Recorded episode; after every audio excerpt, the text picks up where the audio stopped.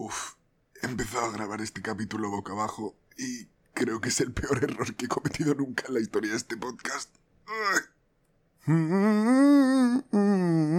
Yeah. Hola hermosos y bienvenidos a otro episodio más de Humor Oscuro Casi Negro, aunque esta vez sin huésped, pero vamos, supongo que ya lo habéis deducido porque tampoco aparece en el título.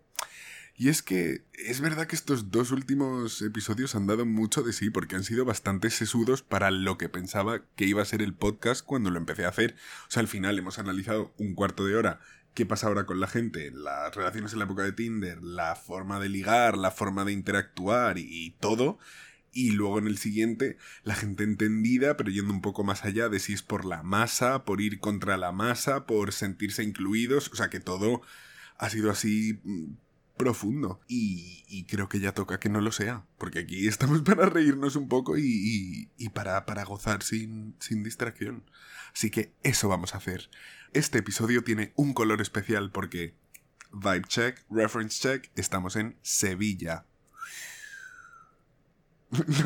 No, sé por qué me ha parecido que ese sonido representaba Sevilla, pero, pero lo siento, sevillanos del mundo. He de decir que tampoco aporta mucho a, vuestra vida que este capítulo esté grabado en Sevilla, más que, no sé, así veis que este podcast es internacional y, bueno, y eso explica el ASMR, aire acondicionado que a lo mejor oís de fondo, porque sin eso... ¡Duro!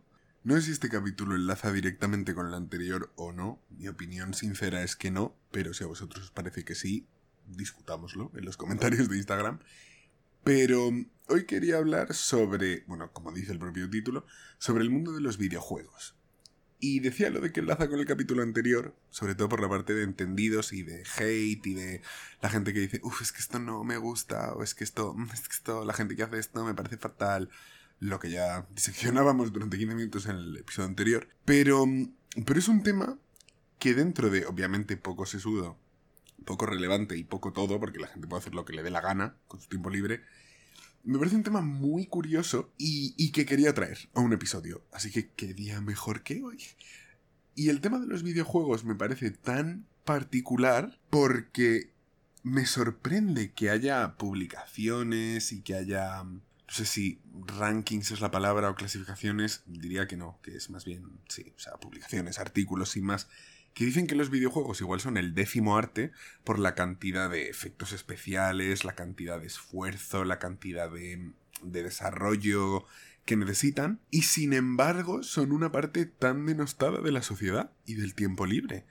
A lo mejor, bueno, no sé cuál es vuestra experiencia o si os gustan los videojuegos o no, pero es algo que siempre me ha llamado la atención, porque Parece que, por ejemplo, si te encanta Friends y sabes que en la temporada 9, en el capítulo 8, hay un actor que aparece durante 30 segundos que es el ligue de Mónica de esa noche y que resulta que ese actor sale luego en otro sitio y le reconoces, es maravilloso y uff, qué mente, qué memoria tienes, qué mente preclara, te debe encantar Friends.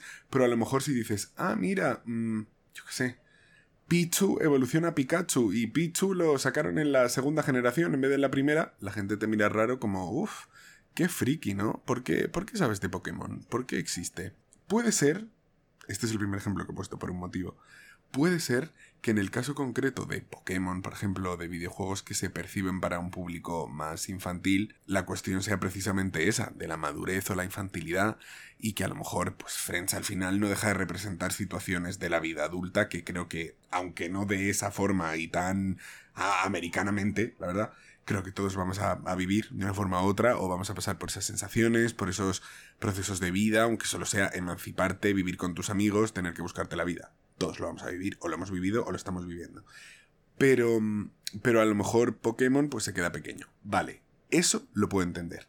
Pero con la cantidad de videojuegos que siguen saliendo y que demuestran que el mercado ya no es tanto para niños como es para jóvenes adultos, y claro, jóvenes adultos es esa edad que va desde los 22 hasta los 39, o sea que tampoco se le puede poner marco. Seguramente haya jóvenes adultos que jueguen a videojuegos que sigan en la universidad y jóvenes adultos que jueguen a videojuegos y que tienen tres hijos de 10 años el mayor. O sea que... No sé, de verdad, sí que estoy dando como muchas, muchas vueltas a, a, la duda y es verdad que tampoco tengo un planteamiento concreto sobre el que basar este episodio más que lo que os digo, que no entiendo por qué algo que es tan bonito o que es tan divertido o que es tan el adjetivo positivo que queráis añadirle, porque creo que sinceramente se le pueden dar casi todos, no entiendo cómo es una fuente de tanto desprecio al final. Mira, por ejemplo, para ir a trabajar tengo una hora en metro de ida y una hora en metro de vuelta. Y hay gente que lee, cosa que me parece estupenda, pero a mí la verdad es que con ruidos de fondo, gente a grito pelado, las 9 de la mañana, que también está ahí ese, ese dato, y, y sobre todo con movimiento, apreturas, tal, no me llama leer en el metro, pero la gente que lo hace me parece estupendo. Entonces yo lo que hice fue descargarme un emulador con Pokémon en el móvil, para no tener que llevarme una consola ni nada. Y ojo, en la gloria estoy con mi Pokémon en el móvil, sin hacer daño a nadie, y sí que noto que cuando alguien se me sienta al lado y ve en la pantalla del móvil que estoy jugando a Pokémon, pone cara, rara. No sé si a lo mejor si estuviera jugando a Super Mario, estuviera jugando a, a otra cosa, no me pondría tanta cara. Pero el tema de videojuegos de móviles nos lleva al siguiente paso, que es ¿por qué los videojuegos en sentido tradicional están tan mal vistos o están sometidos a tanto juicio? Pero luego, por ejemplo, un juego de móvil que, spoiler, sigue siendo un videojuego, aunque esté hecho para móvil, lo que cambia es la plataforma, un videojuego de móvil como Candy Crush, como, yo qué sé, Sopa de Letras, Wordle, son son espectaculares y a la gente le flipa y es completamente normal ir por el nivel 4480 de Candy Crush, que es literalmente lo mismo todas las veces. No entiendo. Sobre todo el tema de Wordle. Ojo, me encanta, ¿eh? Porque al final me parece un Intellect versión móvil con una capa adicional de dificultad o de interés o de, o de como lo queráis ver. Entonces, cero en contra de Wordle. Es verdad que no me acuerdo de hacerlo nunca, pero, pero ahí está. Estamos reconciliándonos poco a poco.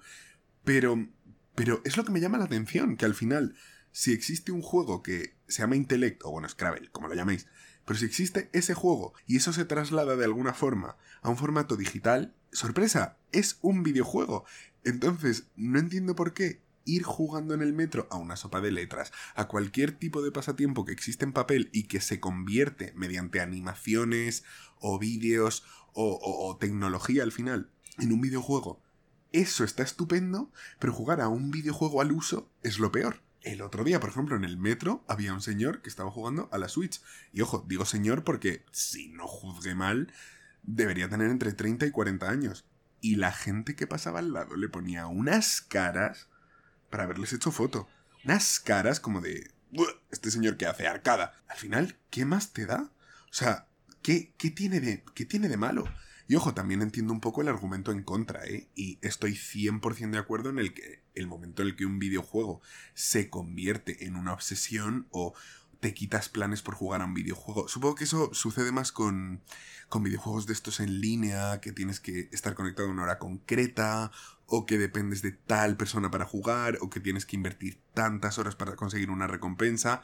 Entiendo que no es lo mismo que un videojuego normal de consola, un Super Mario que jugáis o tú o tu amigo y tú y, ya está, y a la hora cortáis. Pero claro, no sé. O sea, es verdad que aun estando de acuerdo en que eso me parece preocupante porque no deja de absorber tiempo y ser, o ni siquiera un pasatiempo, mata tiempo, porque nada en exceso es bueno, consejito del día, no entiendo por qué eso, que es una crítica válida, se convierte en el prisma general para juzgar a los videojuegos. No lo puedo entender. Así que esto, en escala de humor clarito a humor negro, me parece humor muy oscuro, porque me parece una cuestión de doble rasero espantosa. Pero bueno, como no vamos a cambiar el mundo con este podcast, podemos dejar el capítulo aquí. Reflexión hecha. ¿Qué pensáis vosotros? Es más, ¿vosotros jugáis a videojuegos? Recomendadme alguno, que me viene muy bien, que tengo el ave todavía para volver a Madrid. Así que nada, mil gracias por escuchar este podcast, otro episodio más, y nos vemos la semana que viene en el siguiente. Hasta luego.